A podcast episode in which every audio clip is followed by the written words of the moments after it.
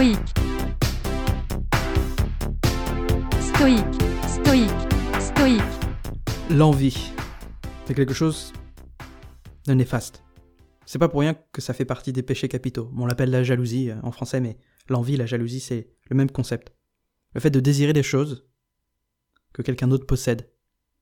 David Hume a observé que ce n'est pas une différence qui crée l'envie, mais au contraire une proximité. En sociologie, ça s'appelle Reference Group Theory, la théorie du groupe de référence, à savoir le groupe auquel on s'identifie détermine la façon dont on définit notre réussite. Alors vous allez avoir tendance à désirer ce que possèdent des gens auxquels vous vous associez, auxquels vous vous identifiez, dont vous vous croyez capable d'atteindre la, même situation. Alors qu'à l'inverse, vous allez beaucoup moins désirer star d'Hollywood par exemple.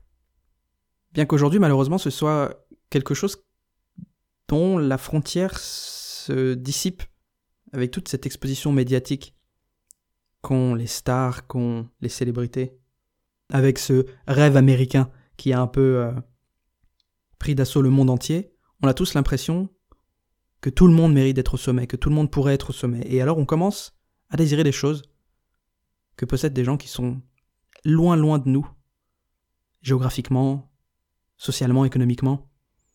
Ça crée un sentiment de frustration qui ne peut pas disparaître à moins qu'on prenne conscience du fait qu'on n'est pas tous dans les mêmes circonstances, qu'on n'a pas tous fait les mêmes choix, qu'on n'a pas tous les mêmes capacités même.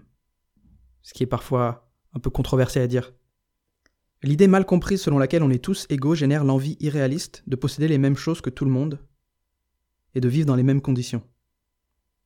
Et ça c'est quelque chose que Alexis de Tocqueville avait déjà observé au XIXe siècle, lorsqu'il est allé analyser le modèle économique américain. Il disait que les sentiments d'envie, la jalousie augmentent avec l'idée que tout le monde peut parvenir au sommet. Schopenhauer disait La richesse, c'est comme de l'eau de mer. Plus on en boit et plus on a soif. Ce qui nous satisfait, c'est d'avoir ce qu'on pense avoir le potentiel d'obtenir. C'est une des raisons pour laquelle, d'ailleurs, euh, on a un peu ce cliché du, par exemple, du, surdoué euh, qui est un peu exclu socialement et qui est malheureux, parce qu'il perçoit avoir des capacités qu'il n'est pas capable d'exploiter et il y a une pression dans la société de faire quelque chose de cette capacité. Alors, pour avoir une vision saine du désir, c'est bien de se demander quelles sont les différentes sortes de désirs, quelles sont les différentes envies. Selon Épicure, il y avait trois catégories de désirs les désirs naturels et nécessaires, qui nous provoquent de la douleur s'ils ne sont pas satisfaits. En général, c'est ce qu'on appelle euh, la fondation de la pyramide de Maslow. La première, le premier étage de la pyramide de Maslow, les vêtements, euh, la nourriture, la sécurité, etc. Ensuite, il y a les besoins naturels mais non nécessaires, comme le sexe. Et enfin, il y a les besoins non naturels et non nécessaires, comme avoir un iPhone. Plus quelque chose est nécessaire et plus c'est disponible. Et c'est ça qui est exceptionnel quand on y pense. Plus quelque chose est nécessaire et plus c'est disponible. Le moins c'est nécessaire, le moins il est facile de l'obtenir. Et le moins on est satisfait parce que le plus on continue à en vouloir plus, davantage, une version meilleure. Un nouvel iPhone sort, on a besoin de l'avoir, simplement parce qu'on peut. On est content pendant une journée, et ensuite, voilà, il est dans la poche, comme celui d'avant. On a toujours l'impression de mériter un peu plus, donc on ne cesse jamais de désirer. Et en fait, le problème avec ça, c'est que fondamentalement, on cherche à être heureux, on cherche la joie. Comme si la joie, comme si cette sensation de joie, de bonheur, c'était quelque chose de nécessaire, de fondamental. Comme si le fait de ne pas être tout le temps dans, une, dans un état de liesse, c'était une sorte d'échec. Comme si on avait besoin en permanence de chercher des manières d'être stimulé par la joie. Donc peut-être que la joie ne va pas vous suivre dans toutes vos explorations, dans tout ce que vous entreprenez, mais ce qui vous suivra partout, c'est vous-même. Et c'est une des raisons pour laquelle d'ailleurs, beaucoup de stoïques, et, quand j'ai lu ça, c'est quelque chose qui a fait écho avec quelque chose auquel je crois personnellement, beaucoup de stoïques critiquent le besoin de voyager pour changer, ou voyager pour se dépayser. C'est quelque chose d'assez absurde en fait. Si quelque chose ne va pas dans votre vie, où que vous alliez, les problèmes seront avec vous, parce que les problèmes sont en vous. Les problèmes, c'est votre façon de lire les choses, votre manque peut-être de réactivité, votre manque d'esprit de décision.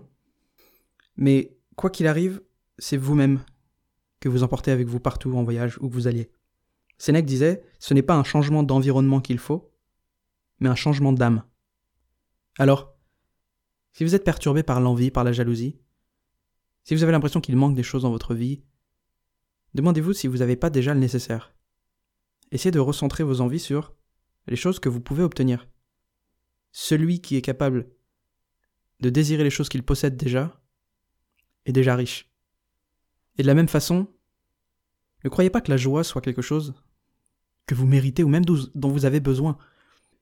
Un des objectifs du stoïcisme, et d'ailleurs un des objectifs de la psychanalyse, on le sait assez peu, mais quand Freud a développé la psychanalyse, son but c'était pas de rendre les gens plus heureux, mais c'était au contraire de rajouter un peu plus de malheur, ce qu'il appelait le malheur naturel, de créer un équilibre entre le bonheur naturel et le malheur naturel, quelque chose qui est normal de ressentir dans la vie, pour ne pas avoir des attentes irréalistes sur ce que doit être l'expérience de vie.